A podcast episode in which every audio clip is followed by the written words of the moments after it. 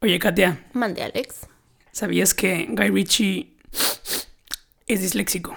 No sabía. Yo soy Katia. Yo soy Alex y esto es Peliculeando.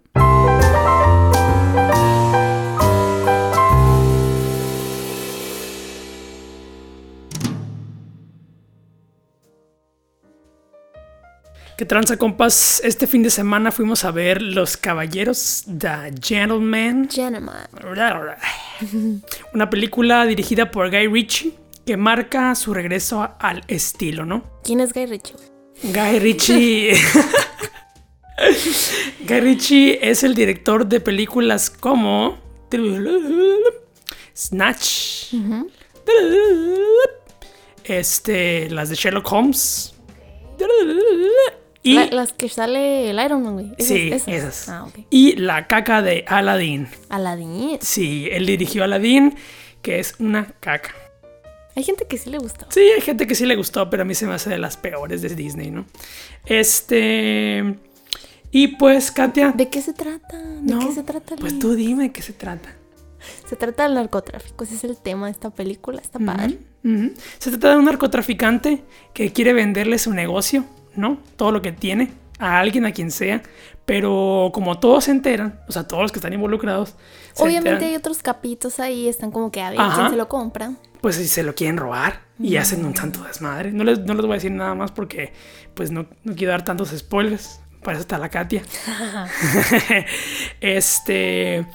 Y Que tú sabías que Matthew McConaughey tiene un Oscar. Macon- ¿Cómo se dice su nombre? Matthew McConaughey. El del Club de los Desahuciados ganó Sí, un Oscar. sí, él ganó un Oscar. Y la película previa de este vato tiene una calificación súper pirata. Dicen que está bien culera. Se llama Serenity. Y dicen que está muy mala. No hay que verla. Exacto. Este, bueno, películas parecidas a estas del mismo director.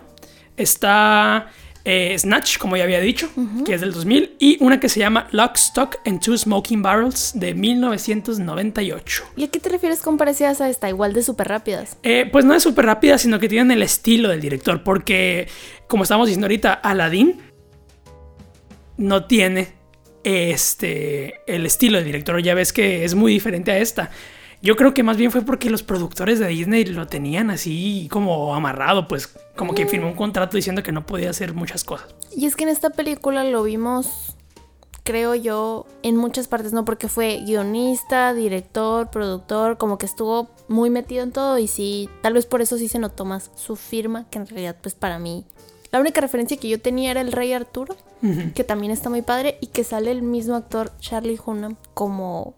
No sé si decir que es protagonista. En el Rey Arturo sí, en esta está muy balanceado mm, los actores. No hay como un único Y hablando de los actores, eh, ¿quiénes aparecen y, y quiénes te gustaron más, Katia? A ver, dime. Mi actuación favorita fue la de Hugh Grant, que es la persona que empieza a contar la historia en esta película. Él empieza mm, platicando con Charlie Hunnam, que ¿cómo se llama el personaje? Raymond, ¿no? Raymond, ¿sí? Y le dice así como que, a ver, yo sé todo de sus trácalas de narcos, págame para que no cuente. Ujú. Y, y lo maneja muy bien, me gusta mu- mucho cómo actúa y teníamos rato sin verlo. Que de ahí viene la narrativa, justo como dijiste, ¿no? Que la película es contada a través de esta conversación. Entonces queda al aire un poquito eh, saber qué es verdad y qué es invención de este tal este Fletcher, que es Hugh Grant. Sí. ¿No? Como que no sabes qué es verdad y que no es tanto es verdad. Y lo divertido y lo padre es que él escribió dentro de la película un guion. ¿no? y, y hay muchas referencias a película que está padre eso. O sea, está- hay muchas referencias al mundo del cine. Ok, sí. ¿no? Y eso está muy padre. Es como un guiño ahí a la gente que le gusta. Incluso al final como que puedes ver a Fletcher, que es Hugh Grant, como que quiere ir a vender... Spoiler, ¿eh? Como que quiere ir a vender el guion, pero al final pues pasa algo ahí con los narcos. Sí, que de hecho lo va a vender a la productora que hizo esta película. Sí, está Es- padre. Sí, eso, está padre. Que es Miramax, ¿no? Y, y cuanto a cuestiones sociales, Katia, ¿tiene algo que ver con la problemática actual de ese país? O sea, hay, hay algo que... Sí, sí, sí, sí, porque la... Pues aquí el, el tema, bueno, los narcotraficantes principales aquí, como que lo que venden es marihuana, no mota. Pero sí se maneja la película y sí se ve una parte de una chica joven que quieren salvar como porque es hija de un riquillo ahí y tal. El punto es que está inmersa en su adicción por la heroína, que la, ese es el principal problema como por drogas que tienen en países primermundistas como lo es Inglaterra y en general en todo el Reino Unido. Me gustó que hablaran de, narcotráfico de esa manera, que podrías pensar que países así ya pues pro primer mundo no los tienen y, y sí lo tocaron el tema. Que justo eso, el tema de la heroína también me recordó un poquito a Trainspotting, la Sí, primera. sí, sí. ¿No? Que es un poquito eso también. Es, es cierto, o sea, han tenido un problema con la heroína desde hace ya un chingo de tiempo, porque Trainspotting es de los 90. Vive Bueno, principios del 2000. drogas. Ajá, exactamente. ¿Qué te gustó de la película y qué no te gustó? Mira, me gustaron mucho las actuaciones, me gustó la manera en la que la cuentan, que es rápida, pero sí siento que puede ser tan rápida que incluso dudes, o sea, que no te alcances a acordar bien lo que pasó de tanto que pasa. Sí, sí, es cierto, es cierto. A mí me gustó mucho la puesta en cámara. O sea, como los movimientos de cámara que son como muy dinámicos, ¿no? Y este me hace recordar mucho a, a los a los videoclips, que este director empezó haciendo videoclips, ¿no? Se salió de la escuela como a los 15 años, algo así, y empezó a trabajar en el mundo del cine. Y es- hay, hay un guiño también un poquito a los videoclips. ¿Te acuerdas de la banda de, de los luchadores? De los que son Ah, boxeadores sí, sí, sí, sí, sí. que hacen videoclips, o sea, que hacen, o sea, ellos se graban peleando y aparte hacen música. Sí, sí. como que ese es un guiño también de él diciendo que pues todavía tiene como ahí el recurso, ¿no? Este, me gustó mucho la edición. ¿Sabes qué me gustó a mí?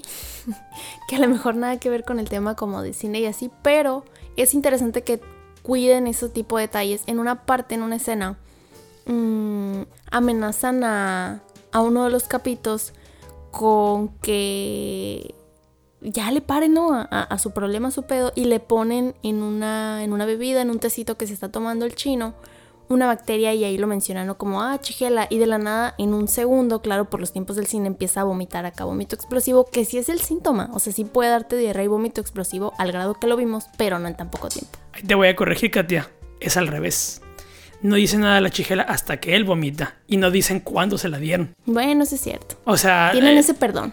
No, pues no, no es que tengan ese perdón, o sea, a lo mejor y sí saben, o sea, sí investigaron lo suficiente y este, pero nunca dicen cuándo se la dieron por lo mismo, por el mismo hecho y aparte, pues vomita primero y después le explican qué es lo que pasó. Eso es cierto, ¿no? eso es cierto. También como un recurso como de ver qué chingados está pasando, ¿no? L- Algo que yo no tengo en realidad algo que no me haya gustado, pero retomando lo que tú dijiste, sí es cierto que hay mucha gente que dice que va tan rápida y son tantas las cosas que pasan en la película que es difícil seguir, ¿no? Es difícil seguir la historia. Eh, eh, este, porque de repente están en una sección, luego después se pasan a algo que pasó antes y luego después, o sea, como que Muchos saltos en el tiempo y muy rápido. Que ese es el estilo de este cabrón. De este vato. Eh, um, ¿Cuánto le das? Yo le pongo nuevo, nuevo, ¿eh? nuevo, nueve.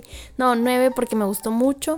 Siento que vale la pena verla y, y creo que esto ya se está haciendo costumbre, pero creo que la vamos a poder ver en la tele en el futuro como muchas películas. Pero sí va a estar muy padre y es como algo que, que sí les recomiendo que vayan y vean en el cine. Hablando de, de lo de la tele, yo creo que esta película no va a salir en Canal 5. No, no, en Canal 5 no, va a salir así como en canales de Re- pelis. retomando mi, mi trauma con el Canal 5, ¿no? Este, no va a salir en Canal 5, yo creo que en el TNT. Sí, ten- bueno, no sé de quién es Miramax o, o sea, dónde lo vayan a distribuir, pero sí. Este. En conclusión, yo creo que es una de las mejores películas a principio de año. Y me refiero a principio de año internacionalmente, ¿no? Porque eh, en México han salido muchas buenas películas en enero. Como por ejemplo The Lighthouse, como por ejemplo Con todo, con Jojo todo. Rabbit. Sí, pero estas películas eran del año pasado en realidad. Se estrenaron tarde en México. pues. Exactamente. Esta película sí es de este año. Se estrenó en enero de este año, ¿no?